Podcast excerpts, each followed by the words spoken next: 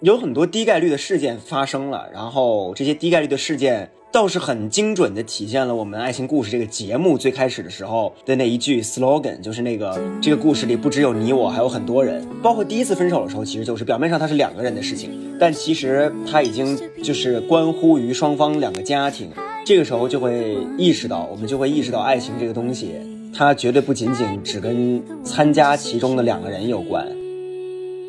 爱情就是一个非常，嗯，可以说是娇弱的花朵，它并不是就是大家想象的无坚不摧，就是你一定要是两个人都非常去维护它，才能谈很久，或者就是这段感情才能非常健康。维持新鲜感的一个重要方式，就是跟同相同的人去做不同的事情，然后去开发更多不同的你们都没有体验过的各种经历。真的，只要两个人两个人对感情够坚定，其实是可以克服很多困难。就像是小 F 一样，就是之前可能也没有，呃，没有来自对方家长的支持，但是慢慢的经历很多事情过后，对方也是会对你有改观的。所以磨合真的很重要。如果两个人可以经历过磨合期，嗯，其实是还是有很大的可能性可以一起走向未来的。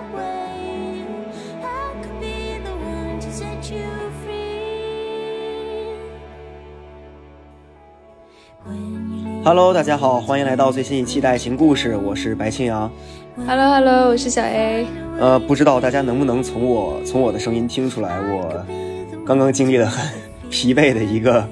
夜晚，然后聚会到 聚会到早上，然后。呃，睡了一觉之后，立刻就起来录制录制，也不知道该说我是玩物丧志，还是应该说我是足够敬业。真的是很敬业呢。行，听得出来，听得出来，小 A 老师语气里面的阴阳怪气，但是至少我足够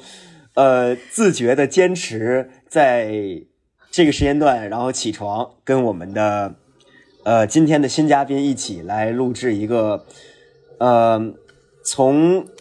早先得到的信息来看，非常波折，然后非常漫长，非常就有很多内容可以讨论的一段爱情故事。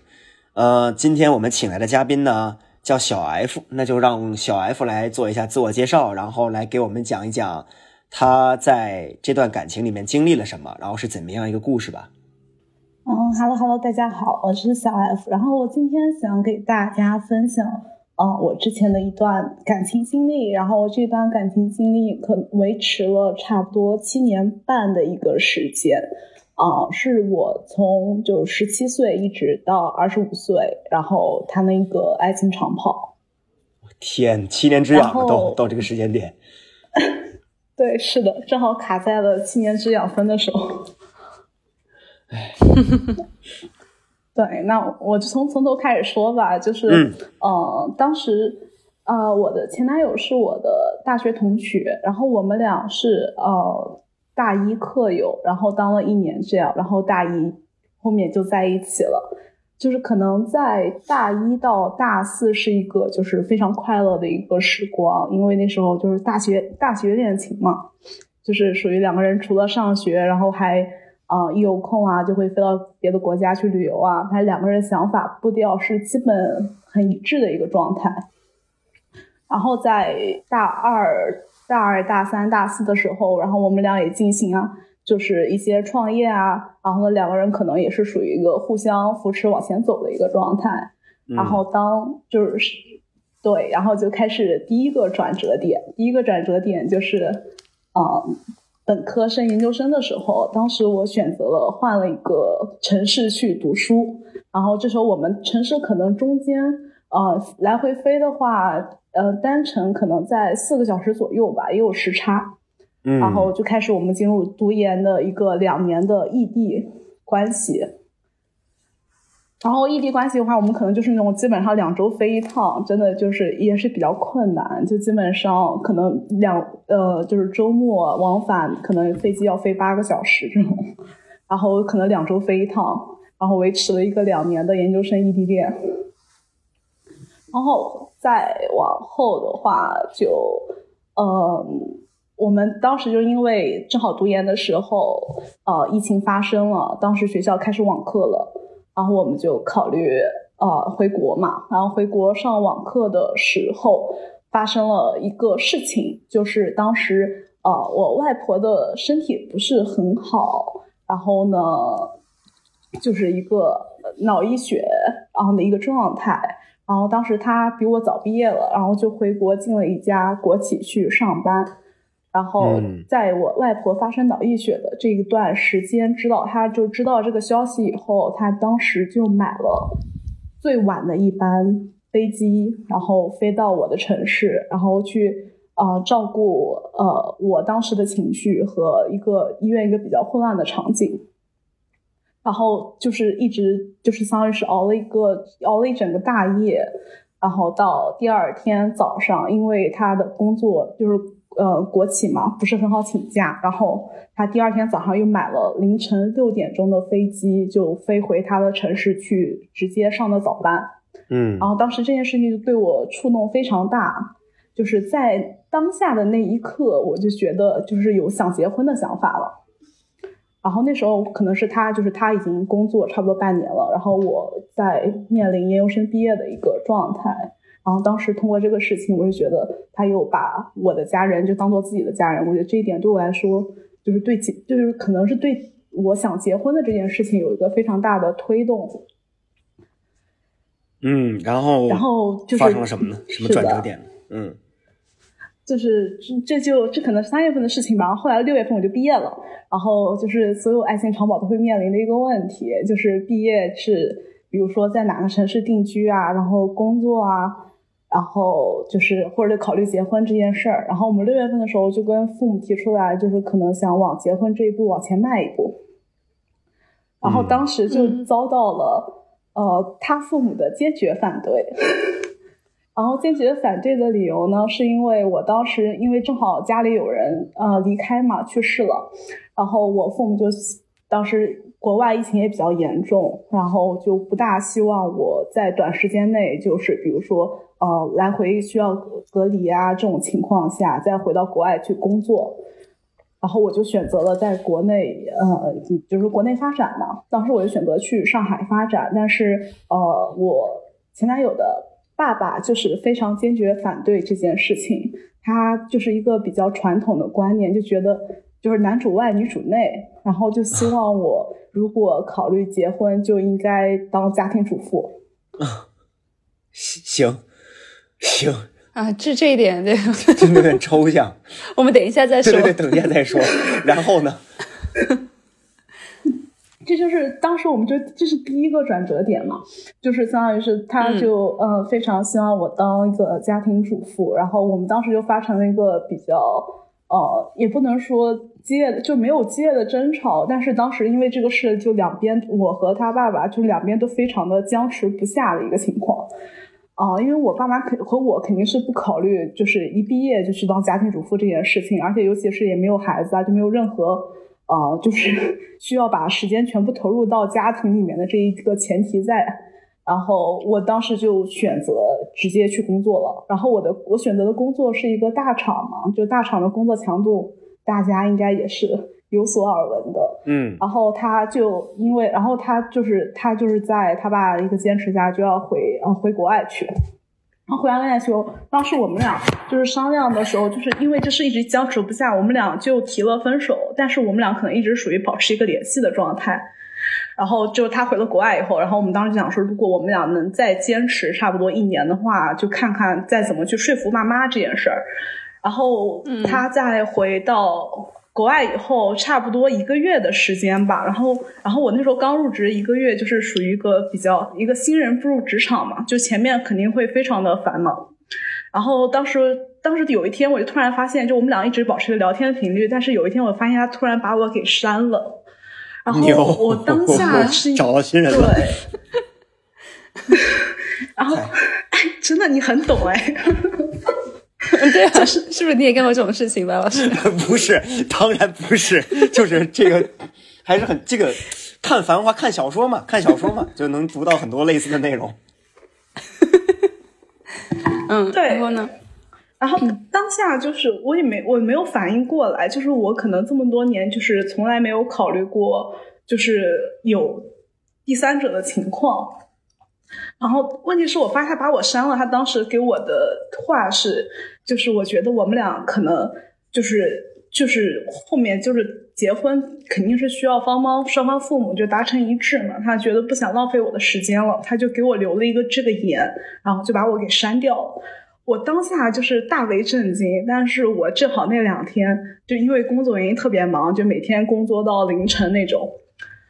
然后我可能过了差不多一天到两天，我到周末了以后，我才有时间去处理这个事儿。然后我当时选择是因为我们俩正好，我们跟北美是有啊差不多十二到十五小时时差嘛。然后那时候他在睡觉，然后我当时处理方式是我直接去登了他的微信，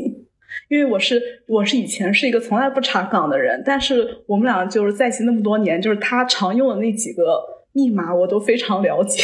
然后我就随便试了一个，结果就登上去了，然后就一片惊喜。看到了什么呢？所以就是，嗯，对啊，就是相当于是他，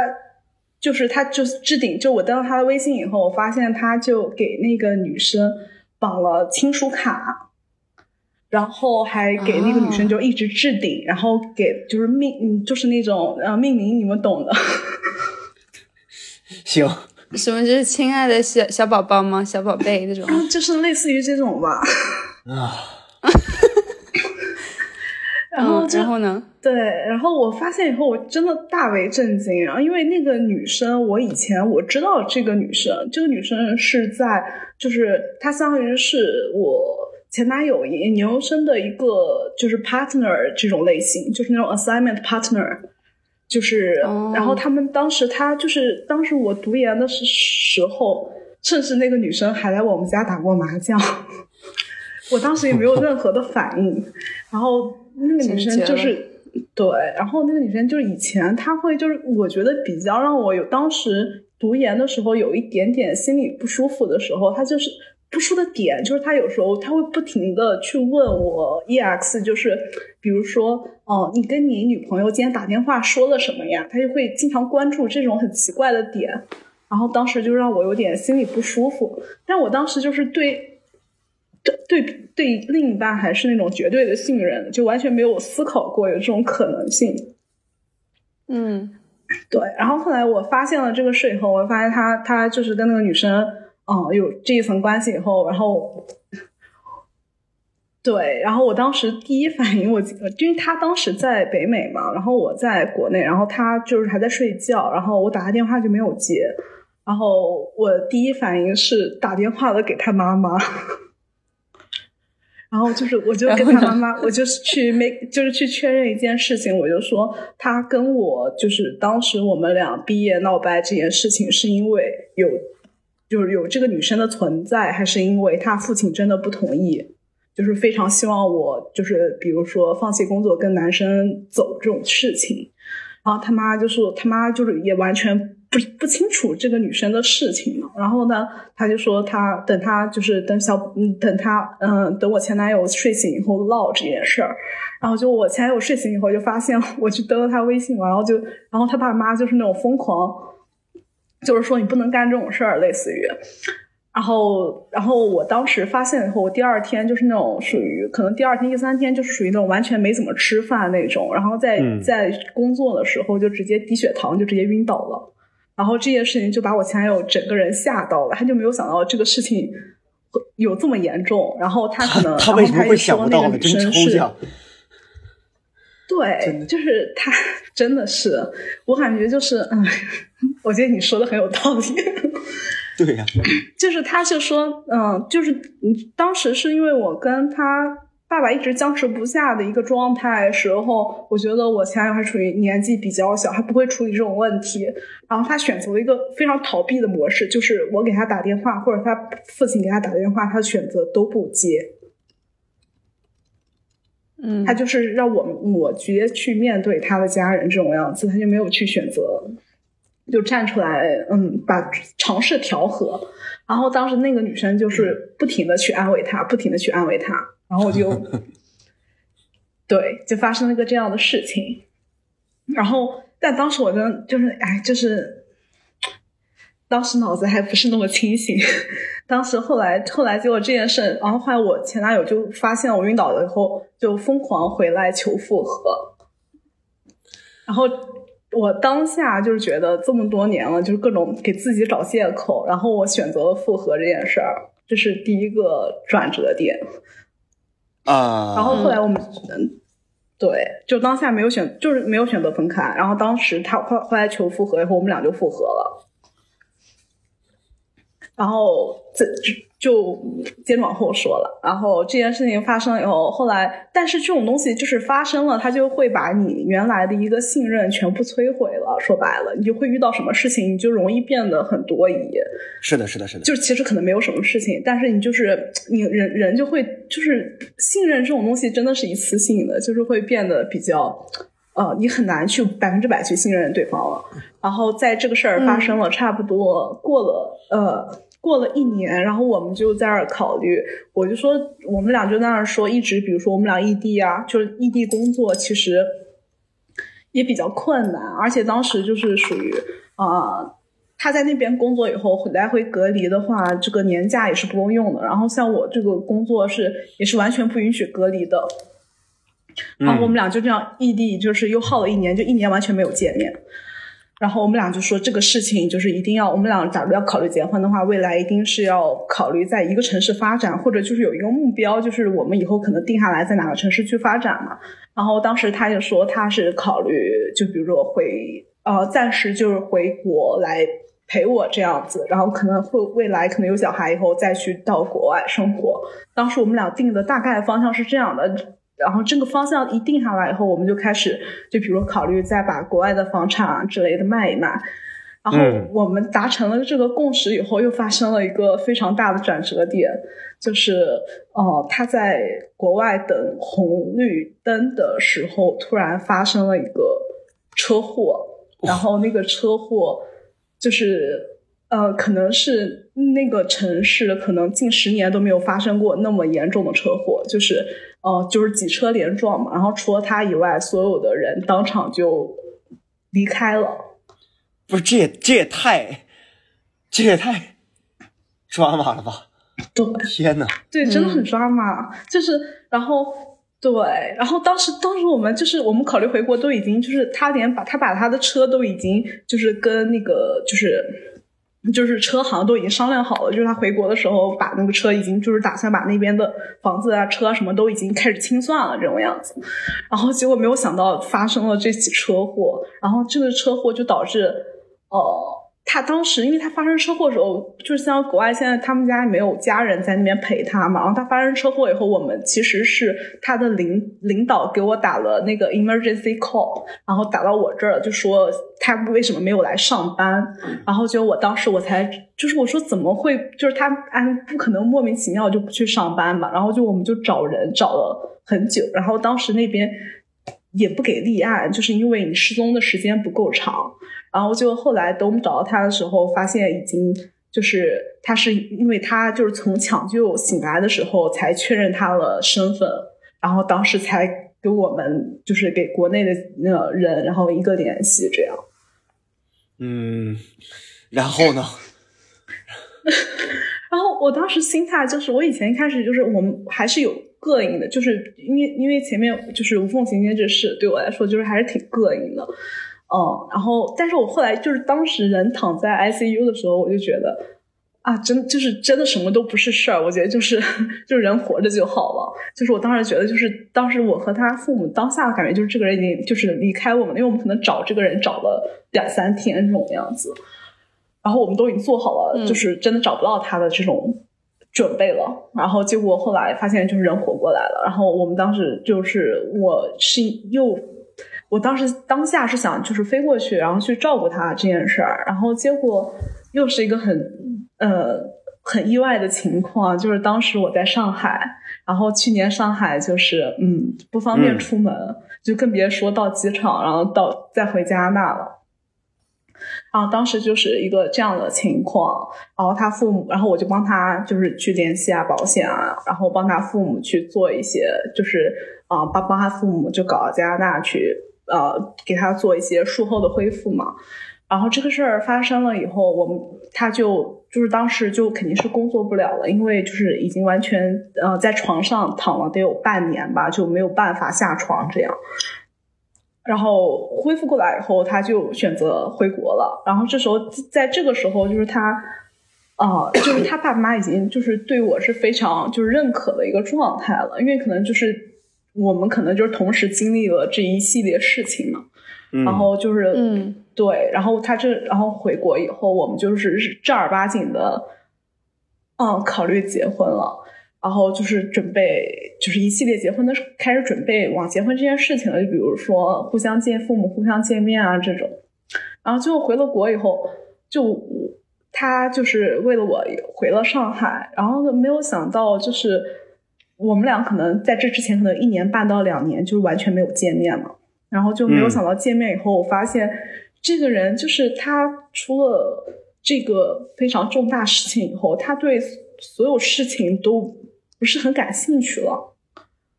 就是不，我啊，就是无论是对他父母，或者对我，或者对他，哦，就是他，比如说以前很喜欢打球啊，或者打游戏啊，就是或者就是有会旅游啊，就是他有很多，他对事情都抱有一些好奇心啊，然后就很感兴趣的事情。然后他回了国以后，我就发现这个人他对所有事情他都提不起兴趣来了，然后就是干所有的事情都会让他就是就什么也不想干，然后。对什么东西也不感兴趣，然后他当时来啊上海陪我的那段时间，呃，又恰逢就是我们一年一度会有一段时间非常忙，然后忙的那段时间，哦，我觉得我那时候做的可能有就是很多不对，就是那种没有去非常的就感觉到他这个情绪的不对，就比如说，呃，就是比如说有一天他那天是他过生日，然后结果。呃，我那天可能回到家都已经晚上十二点了，但是真的是因为走不开，就是工作。然后他就反正就在家里，就相当于等我等到十二点这种。然后就是，然后他回国待了差不多就是半年，他就会发，他就发现他真的完全适应不了国内的生活，因为他可能就是小学毕业或者小学就已经到国外去了，然后他完全不能理解，就是。比如说，你每天通勤那么长时间，或者你的工作啊，为了图啥，就是过这样的生活，他就完全不能理解。而且他就是他对，比如说工作啊，或者生活上的事情，就是也提不起来兴趣。然后到差不多呃，这样过了半年以后，就开始就我们俩，他就跟我某一天就突然很认真的跟我，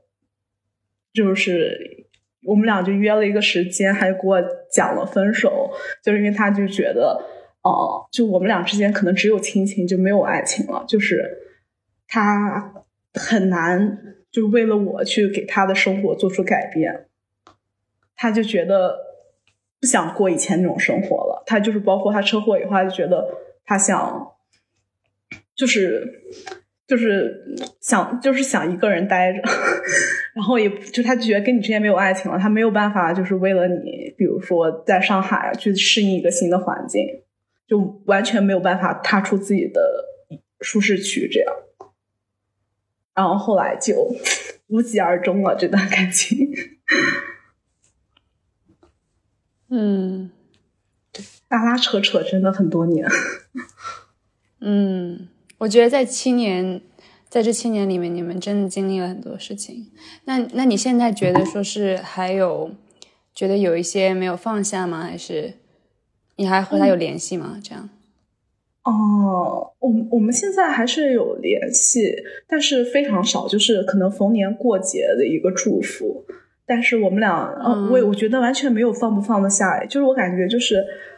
哦，我不知道是不是别的爱情长跑后面的感觉跟我是一样，就是感觉已经。尽力了，就是就是真的到最后的感觉就是精疲力竭，就是我觉得就是反而你就是你去非常努力的去维系一段感情以后，你分手以后，我觉得很坦然，就是没有任何那种，就是一个反复纠结、反复拉扯的过程。就是我第一次就是第一次分手，不是因为无缝衔接那事，当时非常痛苦。就真的是，呃，就是完全靠身边的朋友活了过来。但是后面这一次分手，就是我让我感觉真的就是呃精疲力竭，就是嗯，觉得这段感情就是释然了，对不对？因为感觉你们经历的太多了。是的，就感觉你该努力的，该该都已经全部试过了。如果真的就不行的话，他可能就是不行。嗯，白老师有什么想法吗？看你沉默了一下。我刚才沉默，一方面是 我在我在接这个酒店给我拿来的午饭，然后另外一方面也确实是被这个故事本身的这个这 时间管理嘛，太不敬业了。时间管理啊，这个高效处理各各项事宜在一块儿，然后嗯，但是就是我听完之后，我的我的首先我的第一感受是就是。因为很多人的七年长跑里面，其实更多关于的是，嗯，就是很多人不会有这么最开始时候我说曲折嘛，这么现在听下来之后，已经不仅仅是曲折了，就有很多呃原本大家可能会觉得比较戏剧性的，或者说不太就是有一点不太可能在现实生活中发生的故事，都在这段关系里面发生了，然后。我的感觉就是第一次觉得哦，琼瑶他们写的可能是就是似乎也没有说那么的不真实，就嗯，主要是有很多低概率的事件发生了，然后这些低概率的事件，嗯，倒是很精准的体现了我们爱情故事这个节目最开始的时候的那一句 slogan，就是那个这个故事里不只有你我，还有很多人，就是这表面上到。包括第一次分手的时候，其实就是表面上它是两个人的事情，但其实它已经就是关乎于双方两个家庭。然后，呃，第一个主要的障碍其实就是对方的父亲嘛。然后这个时候就会意识到，我们就会意识到爱情这个东西，呃，它绝对不仅仅只跟参加其中的两个人有关。然后。这个就是关于他父亲这个问题，我待会儿想跟包括问一下小 A 老师，然后跟你们小好好的谈一谈。然后因为因为因为这个主题其实还蛮有兴趣的，我也蛮有意思的。然后我也很少，呃，说实话，我也确实不太能够在现在这个时代听到有，呃，城市父亲会抱有这样的想法了。所以我待会儿跟你们俩详细的问一问。然后，呃，到后来呢，我们会发现其实有很多，包括像。牵扯到车祸的时候，会有更多更多的人牵扯到这种故事里面。然后，呃，在整个发展过程中呢，嗯，就就经经历了很多，让我现在都不知道该怎么样，一时半会儿不知道该怎么表达情绪和我的感受的事件。呃，对，我们不如还是从不同的主题以及我感兴趣的这个问题入手吧。就是让我把问题抛回给小 A 老师，就是当你听到了那个，就是男方的父亲非常传统，然后希望小 F 做家庭主妇的时候，你当时的感受是什么？然后，当你就是因为现在距离咱们听到的时候已经过去一段时间，那你现在再去呃重新的审视这件事情，又会有什么不同的想法和感受？嗯，其实我觉得我我当时就是小 F 刚刚提到他父亲反对，呃，是因为他想让你呃做家庭主妇。我当时当然心里就比较愤怒嘛，因为我想说，都现在这个年代了，居然还有就是还有人强加，呃，把自己这些期望强加给自己的未来儿媳妇身上。但是我也不知道为什么，我听到最后就是。反而是你们经历了这么多，然后到最后他性情大变，就车祸过后，然后加上呃，他父母就突然对你，也不是突然吧，就是对你改观了，然后觉得你们俩也挺适合的。我觉得，嗯，我觉得可能当时也是他们不够了解你，就是他们也并没有想去了解你，觉得你其实你是一个对自己的未来抱有很大期望的，然后你是想要去工作的这样的一个人，就反而到后面就是你们相处了这么久，他们慢慢了解你过后，觉得说是你还是一个很可靠、很可靠的人，然后可能后来他他们是不是也没有把自己这样的期望强加在你身上了？对，真的，我觉得就是说很有道理一件事情。我觉得就是跟另一半的父母去相处的话，真的是需要，就是人和人之间是他跟你相处久了，他才会发现你身上的一些闪光点，就是他呃，就包括他后来，就比如说他的爸爸去跟他的朋友相处的时候，他都会啊，就是非常。啊，也不是说骄傲吧，就是那种，就是觉得啊很好啊。就比如说我儿子女朋友怎么怎么样，事业是什么样的，然后他会就是是那种非常开心啊，就跟朋友分享这件事情。我就觉得就是真的是会有一个改观的，就是如果他嗯他发现你生活中上面其他的闪光点的话，他是就是人是会通过了解去慢慢的对你的想法是有变化的。就我觉得还是真的是两个家庭真的是需要磨合，因为父母他们的观念可能是就是他们自己成长经历决定了他们当下的一个观念嘛，但是他们的观念可能也是呃，就是人的观念都是会变的。我觉得还是真的就是磨合还是比较重要的。嗯，所以他的他的母亲是家庭主妇吗？嗯，他的是的。就是他的妈妈是，嗯，是就是结了婚以后就没有工作了。嗯嗯，其实我觉得我们现在就是父母这一辈，比如说去找呃，可能你你的儿子或者女儿未来的对象的时候，就很容易把自己一些心中的一些期望强加在对方身上，但我觉得这样。可能因为因为他们自己的经历吧，他们有这样的期望，我觉得是可以理解的。但是我觉得很多父母可能就不愿意去了解，就是那位就是自己儿子女儿对来未来的对象。我觉得，嗯，反正我最近也也有听到过，就是我朋友的一些经历，就是无论他们怎么去，也不是讨好吧，去和呃自己对象的父母沟通，就是别人都是完全不愿意去。了解或者是和对方相处，就和我朋友相处，所以嗯，我也不知道。嗯，我我觉得其实其实我觉得小 F 还挺幸运的，因为他们我觉得也有可能是时间吧。就呃，你你的前男友他的父母还是愿意去慢慢的理解你。当然了，也有可能是经历的这些呃比较重大的事件过后。对，呃，我自己我刚才。就是听了小艾老师说之后，包括他身边朋友这些事情时候，我突然意识到，就其实，其实我觉得，嗯，尤其是在中国，在中国或者说东亚吧，就是当我们一提到，比如说自己的孩子的对象的时候，我们第一反应其实是双方会有很多 drama 和敌对，就是这个是长期根植在我们文化里面的一种现象，然后这种现象逐渐被我们。呃，转就是被我们在潜意识里面转化成了一种文化，并且把它正常化了。就是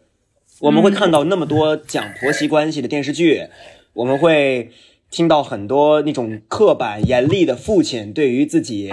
对于自己孩子以及孩子对象的那种苛责，然后我看到各种各样家庭的两个家庭牵扯到一块的矛盾，然后。每一天网上散散播，我们会在互联网上看到的焦虑信息都是什么？什么彩就是关于彩礼的问题，关于就是双方如何在结婚前谈判破裂那种故事，就是本来就有这样的文化和潜移默化的那种潜意识在，然后这个时候再再加上现在这种互联网快速的传播机制的推波助澜，其实就是呃这种敌对。已经成为了一种我们的下意识反应了，就是当我们当很多父母第一次听到自己的孩子要要谈恋爱、要谈论婚姻的时候，其实他们的第一反应、他们的默认选项就是反对和敌对，就是呃，这种也我们也可以从比如说从对早恋的态度也可以看出来嘛，就是呃，即使。到了要谈婚论嫁的年龄，很多父母的第一反应其实也是，就是我支持婚姻，但是我反对恋爱。就是更多很多很多程度上，我觉得，呃，可能老几辈人吧，就是老一我们老一辈人其实也不算特别，有些有些有些人其实不算特别传统了，但是可能老几辈人吧，然后一直到上一辈人，就很多人他那个态度是就是。依然是对对于爱情只有一个抽象的理解，就是，呃，人要进入婚姻，人要繁衍后代，但是他们之间会有怎样的情感连结是是被忽视的。然后对于婚姻的概念也更多是一种公用性的态度，所以在这种功能性把婚姻功能性的这种预设下，其实我们也其实也会更正，就是把不把人当人看，其实也是一个很正常正常的一个逻辑推论，就是在一个工具箱里面用来满足我们需求的物，就是那种物件，它怎么会？就是我自然可以把我自己想要的各种各样的那种想法也好，或者说需需求也好，尽情的投射在他身上。就是这是一个呃很自然的一个过程。然后就像你们刚才说的，随着时间的推移，随着一起经历了很多事情之后，然后可能有些人他会逐渐的转变自己的心态，就在于他逐渐意识到了，呃，他所面对的是一个人，是一个活生生的人，不仅仅是一个。客体，然后在这个相处过程中，他看到这个人闪光点，他看到了这个人可以给不仅仅是他的孩子了，给他的给他本人，给他给他的家庭也带来了很多的呃改变也好，或者说抚慰也好，然后他才会就是发生一个观念上的转变。所以，对我觉得是还是有这么一样这么一种文化原因在吧。对，这是我这这只是我的一个感受，不知道你们怎么想。嗯，其实我想问一下小 F，就是，呃，当时你的前男友出轨的时候，就无缝衔接的时候，我不知道是不是有很大的一部分因素是因为他父母不支持你们恋爱。我当然也不是为了他找借口，我觉得他肯定他完完全全是应该跟你讲清楚，但是他会不会，我也不知道你你知不知道他的。当时的想法是不是因为他觉得和你没有未来，所以他会找下一个他父母会更满意的一个人？嗯，但是事实我觉得是这样。我觉得他，我对他的了解就是有一种比较遇到问题比较会逃避的一个人。他当下的就是，我觉得他就是他关于他分手，就是包括这些事情，就是我能理解的是，他当时也肯也肯定是就是。非常难受的一个状态，然后他就觉得可能跟你是没有任何可能性了，就是因为他呃家里的强烈反对，他当时只要我觉得就是这个女生是完全也是完全不符合他爸妈要求的类型，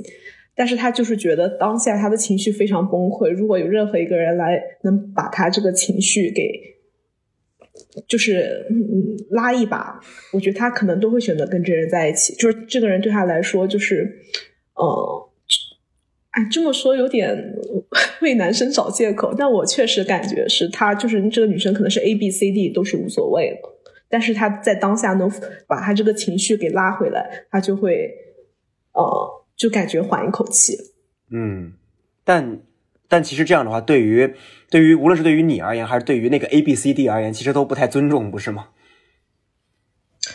嗯，但是我我后来了解，哎，这也是很抓马的故事。那我后来了解的是，就是我我让他去跟那个，因为我后来我们俩决定复合以后，我就说你跟那个女生就说清楚，就是以后就不要再有联系了。然后当时我就我因为我是看着他就给那个女生发的消息，就是说意思就是呃把这件事情给讲清楚了。然后那个女生回复的是，她说哦，那我找我前男友复合去吧。行啊，就是他完全也不在乎，就好像大家都是无所谓的状态，各取所需吧。就是我，哎，我只能说大为震惊，精神状态非常感人。这就是他们那个，他们那个状态，真的就是。对，各取所需嘛，在某一个时间节点，然后双方都需要某种，呃，情绪的宣泄对象，正好他们都出现了。是的，我我的我的理解就是，我觉得这种可能会比较准确形容那个行为，但我觉得真的信任就是是没有办法修修补补的。当然，当然是这样的。嗯，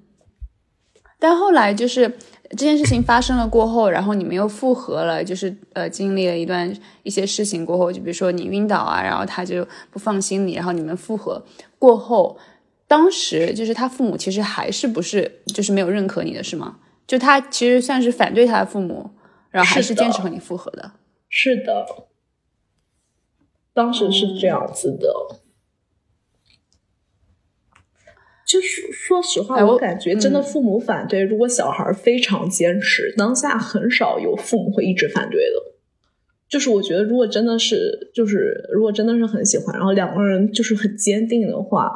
嗯，因为父母的初衷还是希望小孩过得幸福嘛。如果你只要够坚定，父母很难，就是嗯，我觉得还父母反对还是很难，就是把两个人给拆开来。嗯，不过对，反正我觉得，其实我认同你说的这一点，只是，只是我觉得，嗯，我们永远都想不到。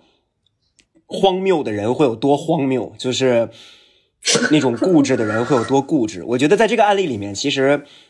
呃，相对而言，对方的父亲已经算是那种比较，呃，在传统的人和保守的人里面，已经算是比较通情达理，以及可就是可以跟他沟通的那种了。就是他最后会转变他的想法，但有些人真的就是冥顽不化，就是你也不知道。你也不知道那些人为什么会那么的固执，然后他们的想法就会自始至终都是一样的，就是，就就算有那样的案例，我觉得我也不会惊讶。对啊，就是为什么我问这个问题是，我觉得呃，如果你处在一个呃，就是如果你是你，就是如果我是当当时的小 F，然后呢，呃，我知道我男朋友或者我我对象的父母就非常反对我们。那我会怎么建议我的对象呢？怎么去跟他父母沟通呢？就这样的情况有没有必要继续下去？如果知道他父母不会同意我们的话，你不是你不是说你会直接分手吗？对，那如果真的很爱怎么办？对，因为当时我当时的感觉，但当时年龄也比较小了，当时也就才二十二、二十二、十二、二十三了，就年龄也比较小。然后我感觉，嗯，主要是我们以前就是感情基础还就是我们俩可能磨合的，就是很少吵架，然后两个人都是一个情绪稳定且就是比较会沟通的人。然后我们俩就是我觉得磨合的还是就是很好，这种情况下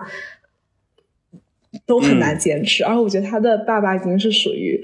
比较固执了。你想，我这一段感情，我十七岁认识。到二十五岁分手也花了七年的时间，他才会发生一个这样的改观，就是也是很固执，我觉得。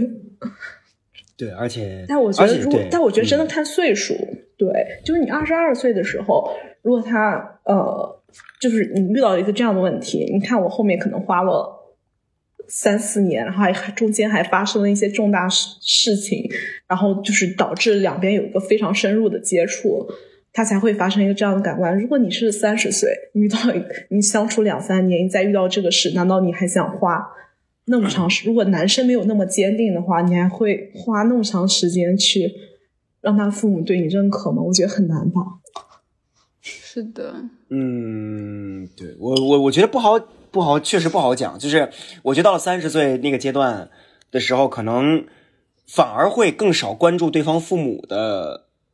想法，但是也会更关，就是反而会，但是会更关注自己的想法。就是我觉得，比如说你的很多委曲求全也好，或者是呃一些原谅也好，我觉得在三十岁那个阶段或者更往上之后，应该是不会发生的。就是因为有，因为其实包括像出轨也好啊，然后就虽然虽然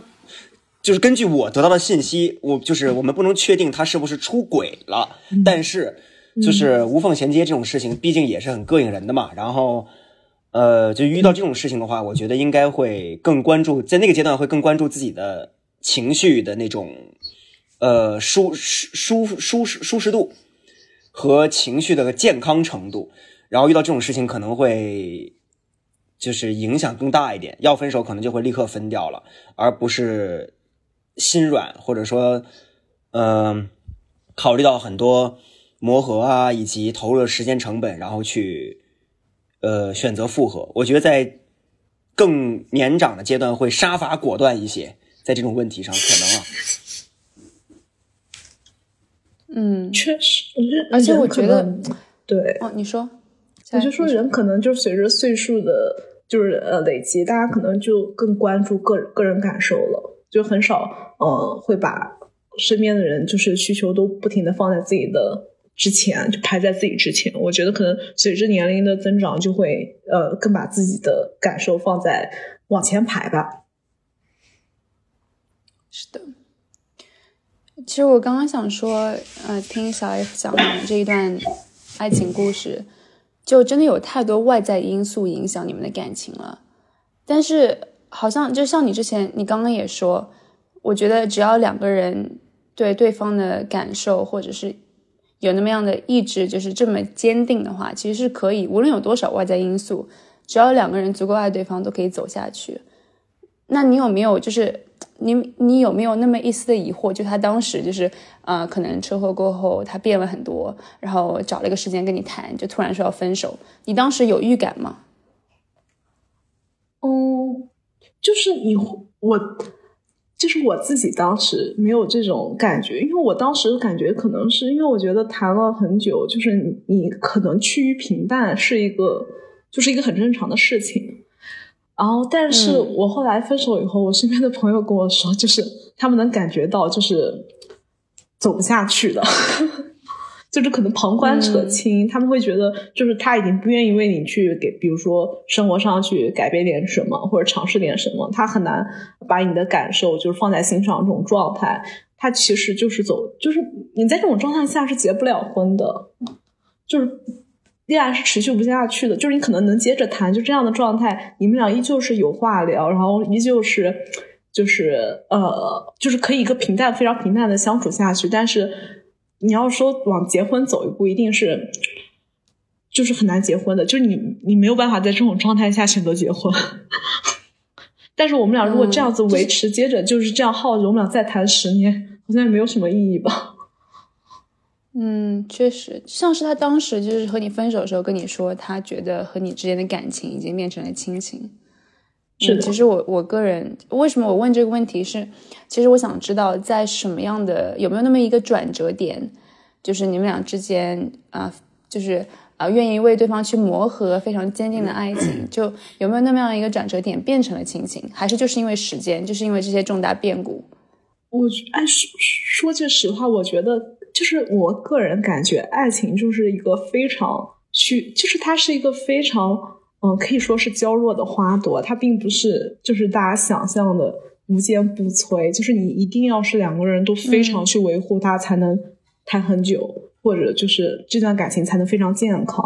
就包括他回来以后，我就觉得，就是你当你的爱情经历过这么多事情的时候，他真的，他真的是，就 是他真的是一个很脆弱的事情。比如说，他当时来上。就是来到上海，他会发现，哦，他原来比如说在国外的生活，可能每天四点半就下班了。然后他发现他自己的女朋友每天晚上十点、十一点下班，然后就为了一些呃，比如说工事业啊、工作也好，然后然后比如说看的呃，国内就是一一些大城市的这种，大家所有人都处在一个高压的环境，然后身边的可能啊朋友啊乱七八糟的都会。啊，就比如大家聊的话，都会聊一些这种可能工作啊乱七八糟的。可能在呃他的世界里，就是以以前我们读书啊，或者他的生，他后来工作毕业啊，他可能就是每天四点半下班，他就会想去啊，比如打打球啊，然后去 hiking 啊，然后去露去露营啊，然后花时间去度假。他就是就是跟他生活真的完全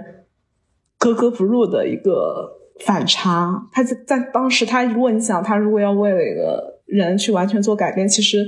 真的就是这很多，就是后来分手的原因，就真的很难说，就是因为真的经历的太多了。就是我觉得真的，我就站在他的角度，我也我也会觉得，就是如果没有非感情非常那么强烈的话，真的很难去为另一个人去把自己的人生轨道偏一偏的。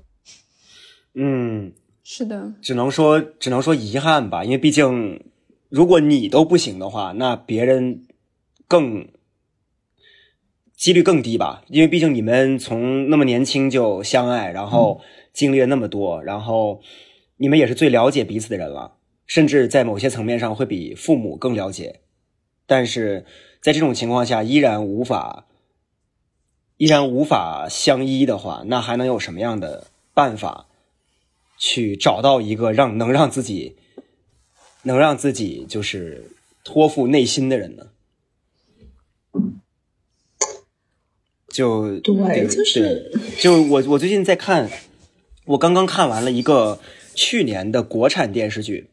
叫《装腔启示录》。我因为我最早的时候看它，纯属是为了就是在做宣传的时候说是都市当代都市男女青年的极限拉扯，我是为了看那个才看这部电视剧的。呃，但是呢，看了之后。我出乎预料的发现，这部电视剧刻画了很多当代的年轻人在都市里面生活，然后周围的现在当代都市面对的那种国际化、节奏快的，然后就是大家的社交里面会有很多复杂的情况发生了这种就是综合下来的这种情况的时候，然后面对各种各样汹涌汹涌而来的来自四方的压力，年轻人的那种。呃，彷徨，然后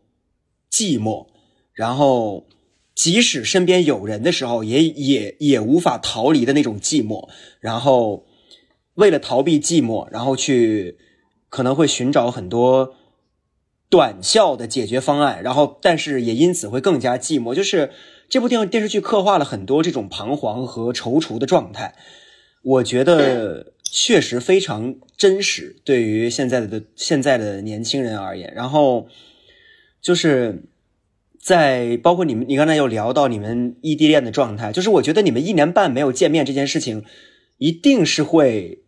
一定是会有对你们的这个对于对方的情感依赖程度是会有很大的影响的。人和人，人和人联系的再频繁，终究不如身边实际能看到的人。就是。这个是信息时代也无法改变的事情。然后，呃，双方的工作压力也很大。然后离开了校园之后，就是我，我偶尔也会想起来，就是我跟小薇老师在上牛津，在牛津上课的时候，我们真的是每天 每天放学都会一起吃饭，然后晚上一起在对一起无所事事喝酒，然后看那种就是 B 站和油管上那种就是特脑残的视频，就是那种。那个时对对，当时真的好快乐。那个时候的状态，然后跟现在，包括其实某种程度上，读博也是一种工作。然后就现在，我发现大家见面的时间会变少，然后呃，工作压力越来越大，然后很多的很多的这种嗯难过的情绪的来源，已经不仅仅停留在就是为了。某个人为了某段感情，然后为了某种特别单纯的情绪而难过了，它是一种更抽象的、更、更嗯、更被符号化的一种难过。对于自己面对的压力，对于自己的彷徨，对于等等，就是更更加宏观的一种难过。所以，就是这种难过，可能是我们每一个个体都无法去抗拒的，没有无法去抗争的。那我们其实应该去在这种情况下。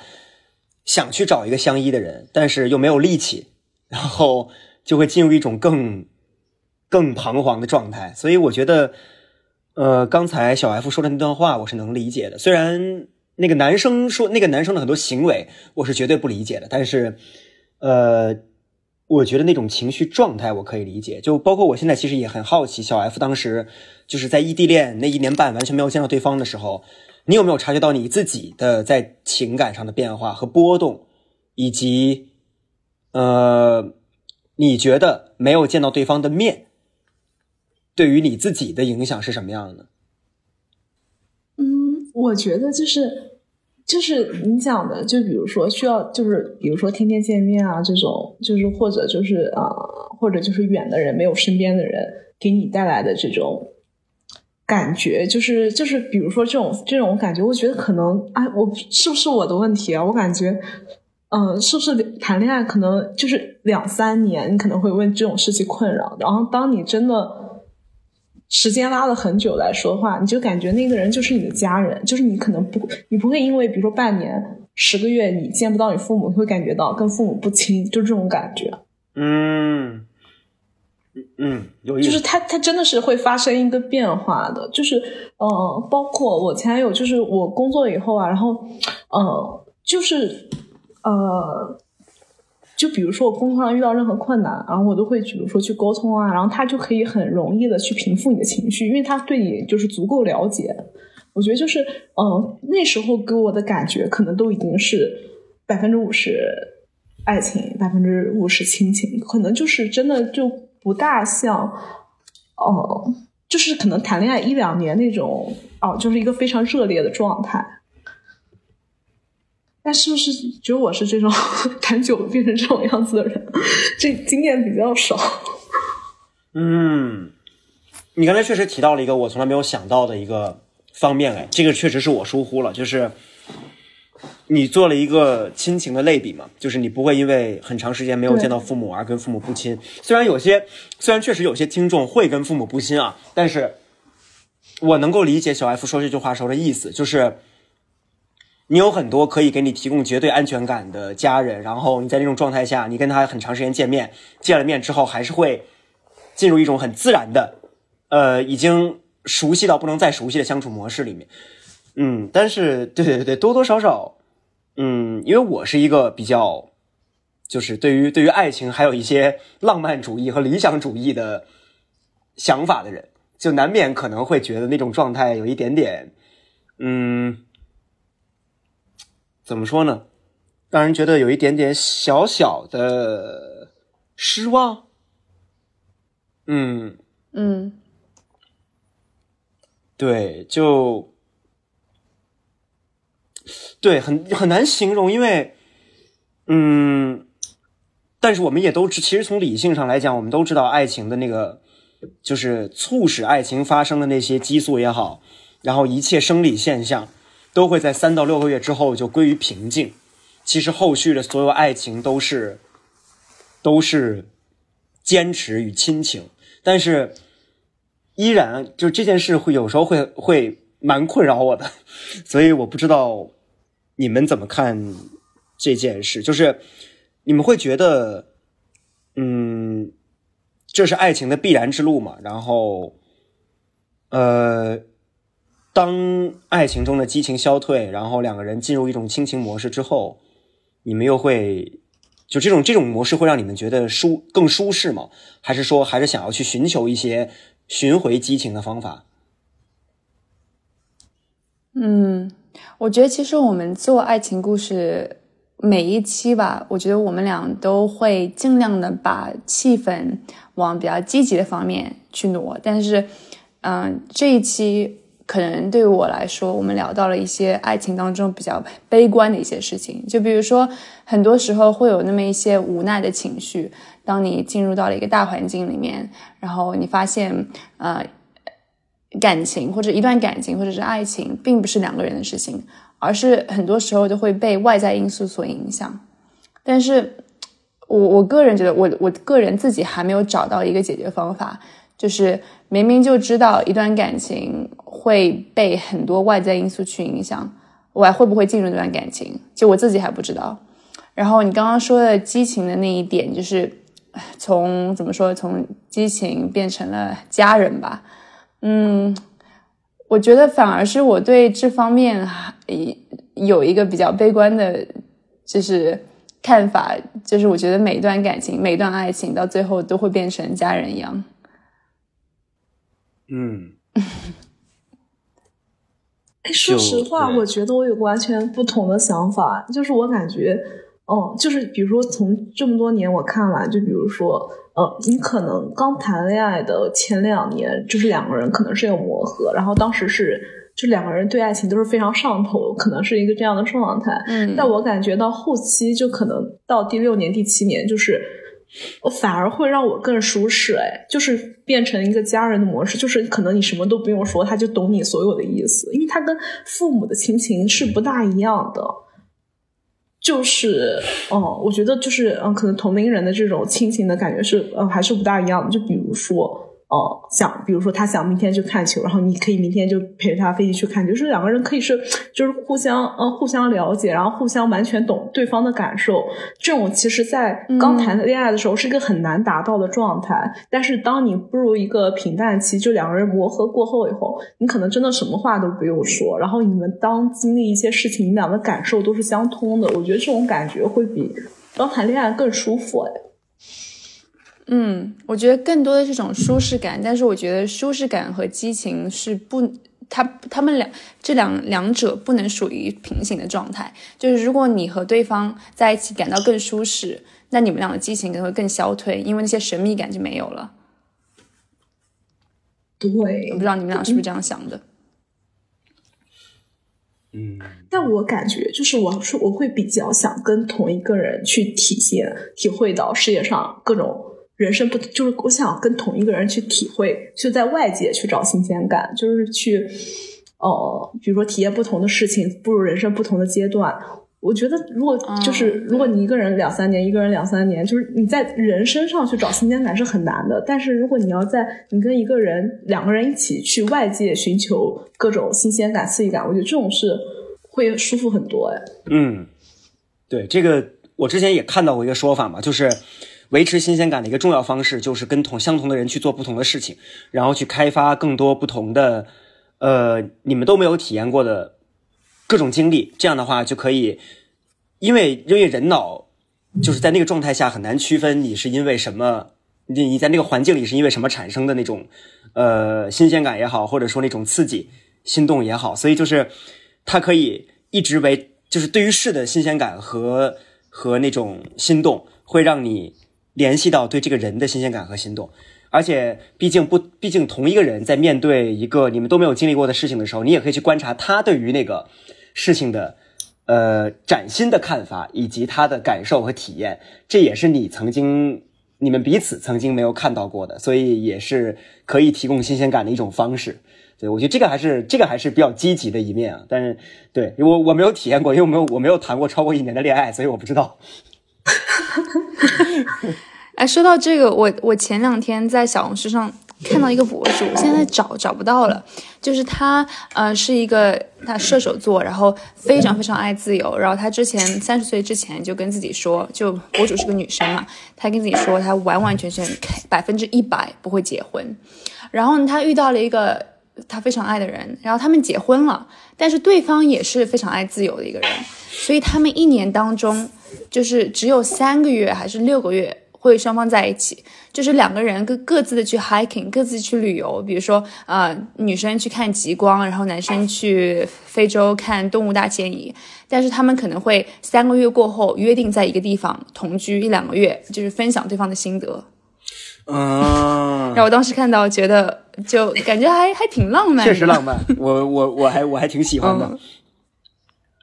我感觉这种状态，就我跟我之前的前男友状态也比较像。反正我们俩都属于以前，就是在还没有发生车祸之前了。就是我们俩属于就是，比如说行业也是不同的行业，就是你工作以后也迈入不同的行业啊，不同的氛围。然后我们有机会就是会去找一个国家，就是我们俩就会各自干不同的事啊，然后去不同的国家。度假啊，然后乱七八糟的事情，我觉得还是有很多事情是可以互相分享。但我也射手座了，这就是我觉得射手座可能是不是都这样？嗯，对，同意。我们射手座是这样的。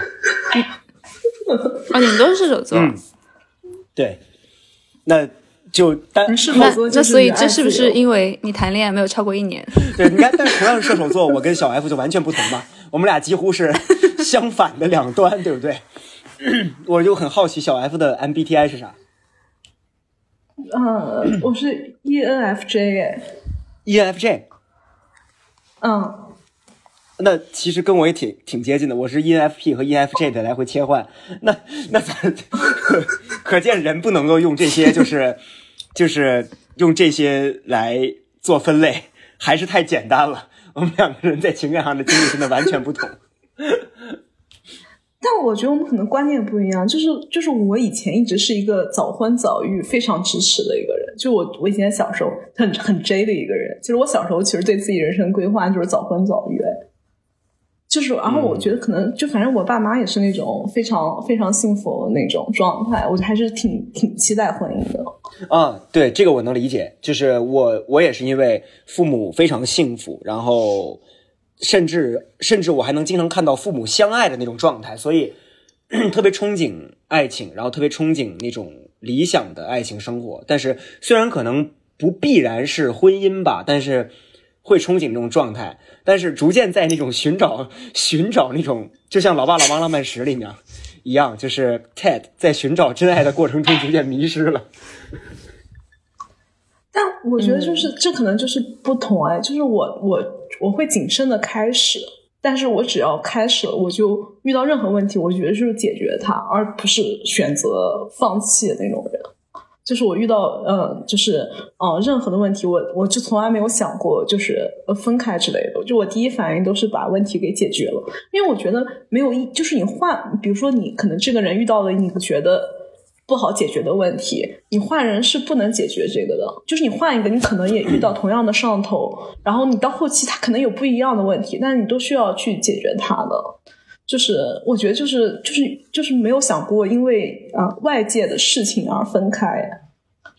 嗯，我觉得就是可能有自己不开心乱七八糟，我会想到就是比如说我们现在可能是不是这样调整一下那样调整一下，然后看彼此能不能做得到，然后我觉得我就我们就会去调整它，我们不会就没有想过分开，就是这种事情。嗯，呃，我觉得这一点其实挺可贵的，就是因为呃。虽然，虽然啊，就比如说你的伴侣，大家的伴侣在遇到了一个很极端的案例的时候，就像车祸这样的案例的时候，大家都会认为啊，真是就是我必须陪他，然后就是太惨了，然后一定要就是帮助他走过难关。但其实，在这种状态下，很就是很多人是会犹豫的，然后就是因为你不确定你要投入多大的精力在。在陪伴以及去陪对方走过这整个从心理到身体的所有的康复的过程，然后我们也听到过很多关于这方面的一些令人可能有些沮丧的话和故事嘛，像什么百日就是亲情来讲百日床前无孝子，爱情来讲有就是呃夫妻本是同林鸟，大大难临头各自飞，就是我们。听到过太多类似的那种，呃，可能让人不那么乐观的叙事，但是依然我们在听到今天这个就是小 F 你的故事的时候，我们听到的还是一个就是，呃，陪伴，然后坚持，然后，呃，会去克服两个人之间的很多障碍，然后去最终去走过那个。很艰难、很艰难、很戏剧性、很小概率的事件的那个过程，我觉得这个是非常让人敬佩的。因为我自己想到了我自己曾经的一些经历，就是，呃，包括像对方，比如说对方可能会有一些 私人的问题需要解决，然后这些私人的问题可能超越了我们两个人能够解决的那种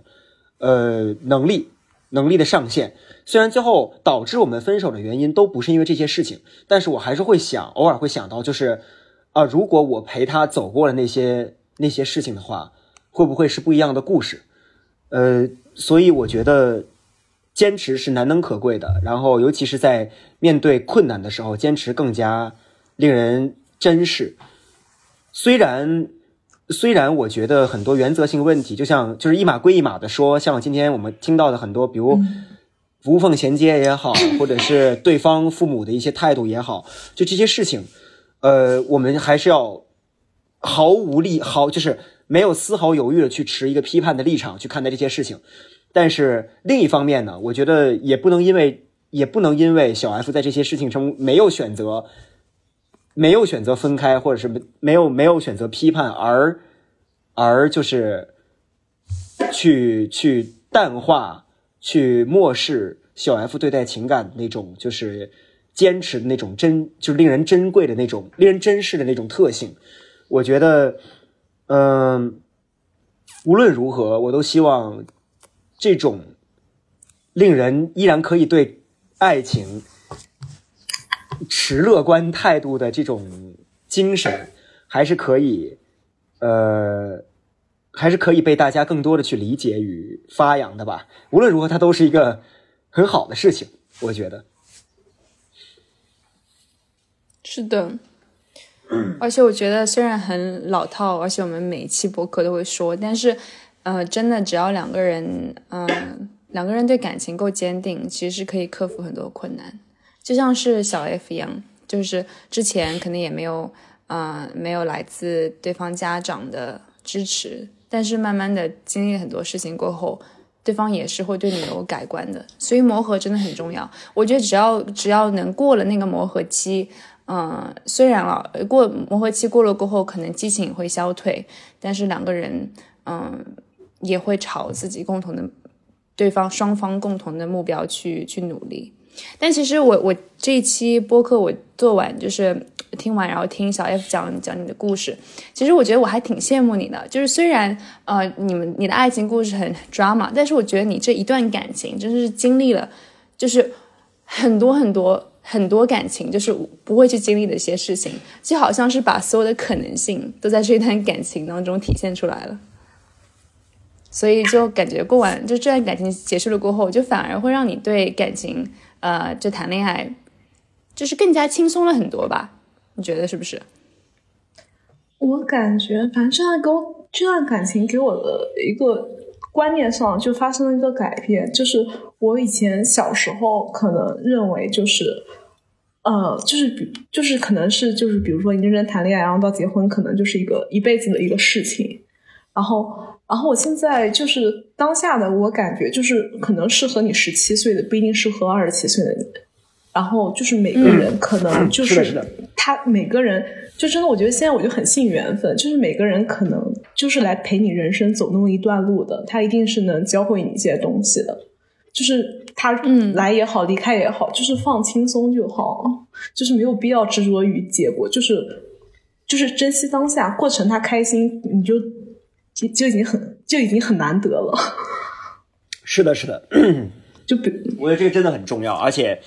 我非常同意，就是你刚才说的，呃，十七十七岁的对方不一定适合二十七岁的你，就是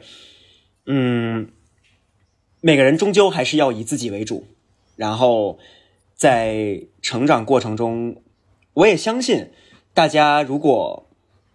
呃想要去寻找，是可以寻找到那个可以随着你的变化而一起他而一起变化，同时对方也不会失去自我的那个人的，一定可以。就是我还是希望大家都可以找到这么一个人，然后嗯，在那样的状态里面，两个人的改变都是自愿的，然后两个人也都一起成长。那是最让人憧憬和向往的一种状态。我觉得，呃，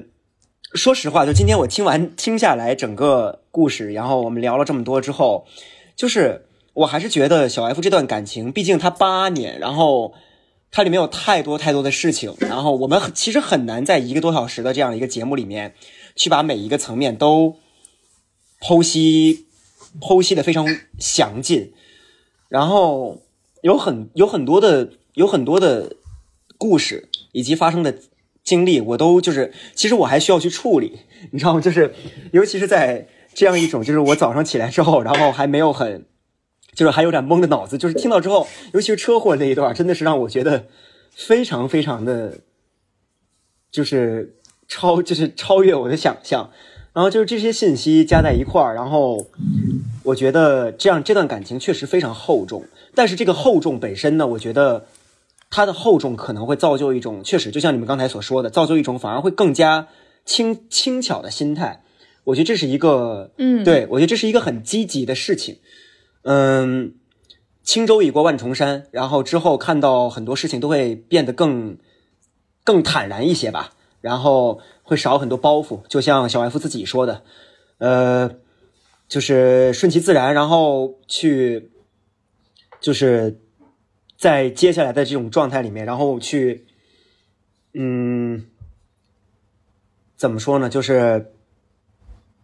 去寻找一种更加 让自己舒适的一种状态吧。我觉得这个就是，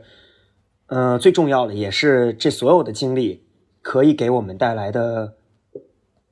本质上最积极的影响吧。我觉得这是我的一个今天听听完所有，如果要说一个总结的话，我是这样一个感受。小艾老师，你呢？嗯，我也是，就特别是刚刚小 F 说的，嗯，每一段经历，不管是好是坏，都可以让你成长。嗯，然后确实，我们一个多小时也聊不完小 F 经历了七年的感情，所以非常欢迎小 F 以后想要返场，我们大门随时为你敞开。如果你有新的恋爱想要跟我们分享，对对对对对，我们也可以呃聊一聊，对。然后，嗯，还有一点就是，嗯，我觉得虽然我们这一期聊了很多比较悲观的一些，比如说很多时候爱情，嗯，不是在两个人，不是在双方可以掌控的范围之内，啊，有很多外在的因素所影响。但是如果两个人可以经历过磨合期，嗯，其实是还是有很大的可能性可以一起走向未来的。嗯，然后所以希望，嗯，各个听众朋友们，如果你们也在经历。呃，爱情方面的一些困扰，嗯，我觉得只要两个人的意志够坚定，一定可以解决很多困难。然后最后也非常感谢小 F，啊，知道你非常忙，所以周日还抽出时间来给我们录是的，是的，是的，是的，感谢，感谢，感谢。嗯嗯，那么，呃，我们今天的节目到这里就差不多结束了。然后谢谢小 F，然后也感谢各位听众，我们还是最终成功的在二月份开始之前。把一月份的第二期节目录制出来了，